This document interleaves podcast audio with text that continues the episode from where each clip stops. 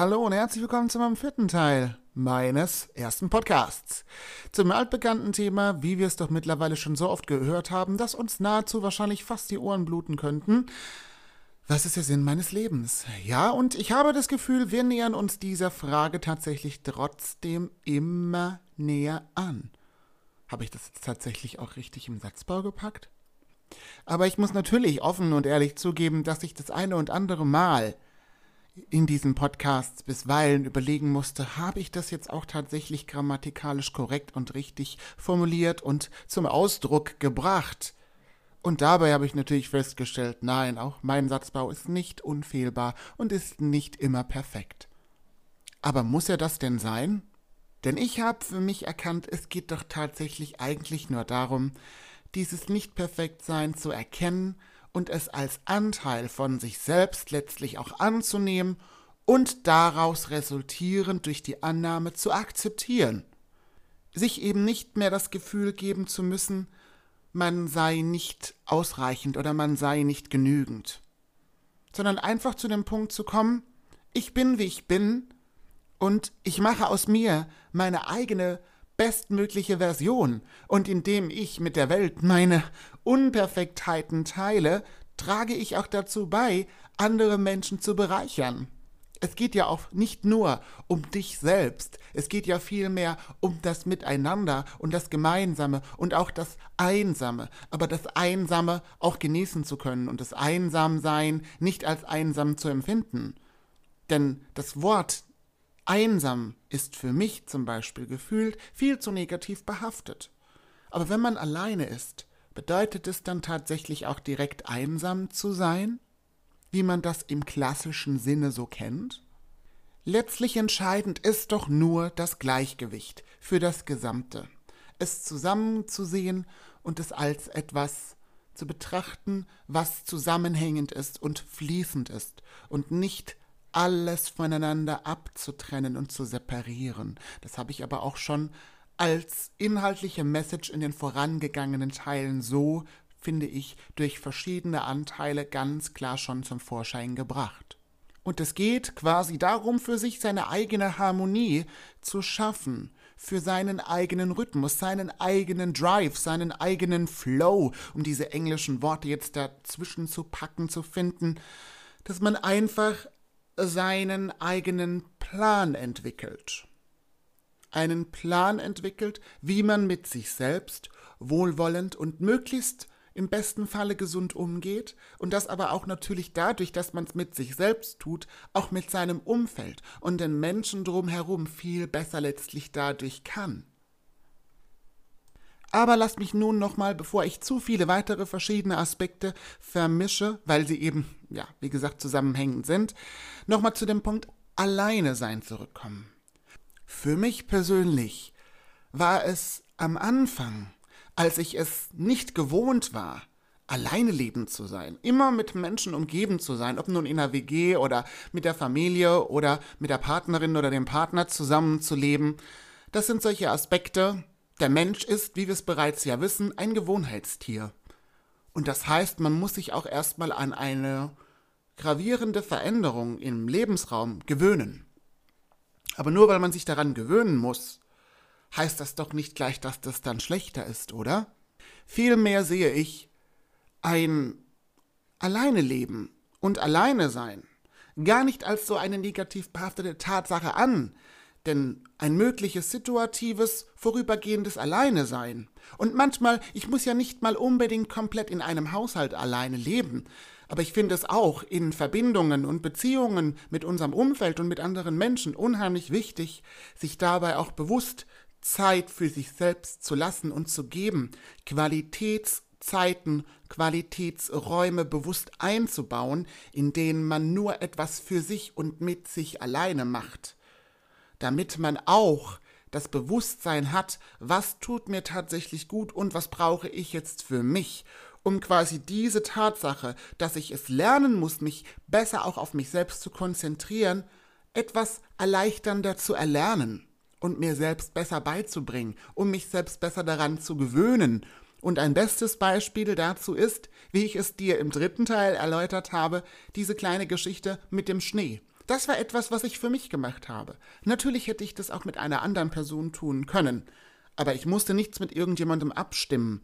Ich musste niemanden fragen, ich musste niemanden anderes animieren. Es ging nur daran, meinem inneren Impuls nachzugehen und das zu tun, was gerade mir im Kopf schwebt oder gerade in den Gedanken das Gefühl gab, es gibt mir jetzt ein noch besseres Gefühl, ich möchte das jetzt tun, und zwar nur für mich alleine.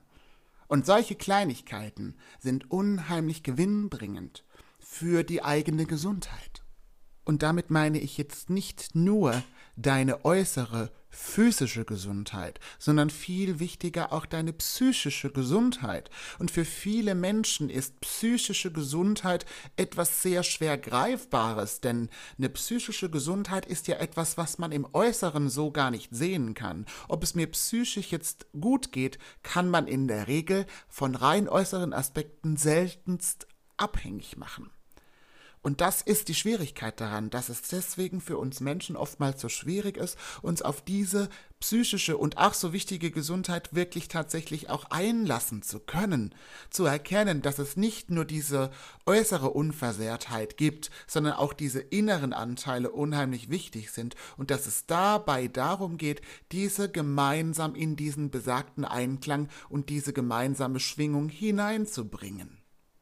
Nur weil Situationen anders sind, bedeutet dies nicht gleich, dass sie schlechter sind. Und genauso ist dies aber auch mit anderen Menschen.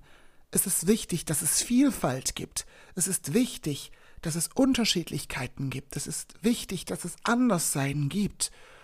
Aber dass man auch aus diesem Anderssein nicht ein Gefühl der Angst heraus hat, dass man sich auch diesem Anderssein gegenüber eröffnet und dem Anderssein eine Chance einräumt.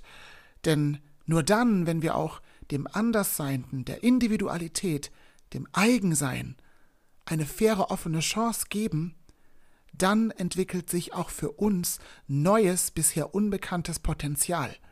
Somit ermöglichen wir es uns auch, unseren eigenen Horizont wesentlich weiterzuentwickeln und uns dadurch auch ein Stück weit besser zu bereichern und dadurch auch mehr Lebensqualität gewinnen zu können. Also erkennen wir nun, dass wir tatsächlich wieder einiges an zusätzlichen Erkenntnissen zu der ganzen Sache gewinnen konnten. Aber nun fühlt es sich für mich an diesem Punkt absolut vollkommen richtig an, dir jetzt gleich die folgende Frage um die sich dieser komplette Podcast von Anbeginn letztlich gedreht hat, tatsächlich zu beantworten. Aber lasst mich nun noch einmal versuchen, soweit es mir möglich ist, letztlich alles noch einmal zusammenzupacken. Das werde ich natürlich gänzlich nicht schaffen können. Warum kann ich dieses nicht tun? Denn wenn man es so genau nehmen möchte, kann ich versuchen, dir zehn weitere Aspekte zu benennen oder 20 weitere Aspekte zu benennen, denn wir sind Menschen, wir sind komplex und es gibt so viele eigene, unterschiedliche Anteile, die sich natürlich auch überschneiden, aber jeder hat aufgrund seiner eigenen Geschichte ja auch ganz unterschiedliche Themen und auch Bereiche, die der eine oder andere eben nicht kennt und auch nicht hat. Also werde ich diese Frage mit den Teilaspekten, um diese zu beantworten, nicht alle beantwortet haben können, denn ich bin nicht du, ich bin ich, und das ist aber auch gut so. Aber um die Essenz letztlich nun aus dieser ganzen Sache herauszuziehen, die simple und einfache Antwort ist, der Sinn meines Lebens ist es, glücklich zu sein. Und ich, also du, entscheidest, was dich glücklich macht. Du entscheidest, welchen Weg du gehst. Du entscheidest, ob du dabei offen bist. Du entscheidest, was du situativ für dich brauchst, was dir gut tut, was dir weniger gut tut. Du entscheidest, ob du dich von den Dingen, die dir weniger gut tun, entfernst oder du dabei bleibst. Du entscheidest, ob du dir deinen eigenen Spiegel ausschmückst oder ihn zur Seite legst. Du selbst entscheidest, mit wem du dich umgibst und wie du denkst. Und vergiss dabei ja nicht, deine Gedanken beeinflussen deine Gefühle und deine Gefühle entscheiden letztlich dein Handeln. Und solange du dies nicht vergisst und du versuchst, auf diese innere Stimme endlich zu hören, wenn du es bisher nicht wirklich getan hast.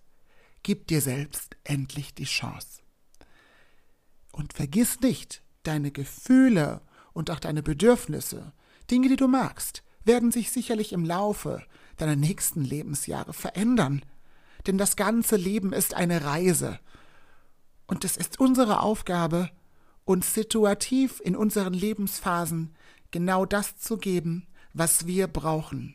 Und was wir brauchen, kann uns niemand sonst geben, außer wir uns selbst. Und solange du diese Tatsache auch nicht vergisst, bist du gerade auf deinem besten Wege zu einem zufriedenen Leben. Denn der Sinn meines Lebens ist es, glücklich und zufrieden zu sein.